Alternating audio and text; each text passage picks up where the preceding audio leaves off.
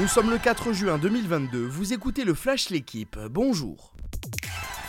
Tenante du titre, l'équipe de France a été battue hier pour son premier match de Ligue des Nations. Les Bleus se sont inclinés au Stade de France face au Danemark 2 1 lors de la première journée. Karim Benzema avait pourtant ouvert le score d'un but somptueux, mais Andreas Cornelius a inscrit un doublé pour les Danois.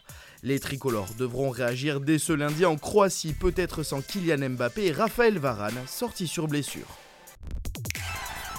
La demi-finale Zverev-Nadal était partie pour s'inscrire dans la légende de Roland Garros. Mais après plus de 3 heures de jeu dans le deuxième set, l'Allemand se tord la cheville droite en bout de course. Le champion olympique est évacué alors qu'il est mené par le Mallorquin 7-6-6-6. Il reviendra en béquille pour officialiser son abandon sous l'ovation du Philippe Chatrier. Raphaël Nadal disputera sa 14e finale porte d'Auteuil face à Casper Ruud, vainqueur de Marin Cilic 3-6, 6-4, 6-2, 6-2. Lassé physiquement et mentalement, Tom Dumoulin a décidé de dire adieu au cyclisme. À 31 ans, le néerlandais a annoncé hier la fin de sa carrière au terme de la saison en cours. Le coureur de la Jumbo Visma s'était déjà arrêté une première fois au début de l'année 2021. Dumoulin va se retirer avec un palmarès bien garni. Deux médailles d'argent au JO, un titre de champion du monde du contre-la-montre et un Giro en 2017.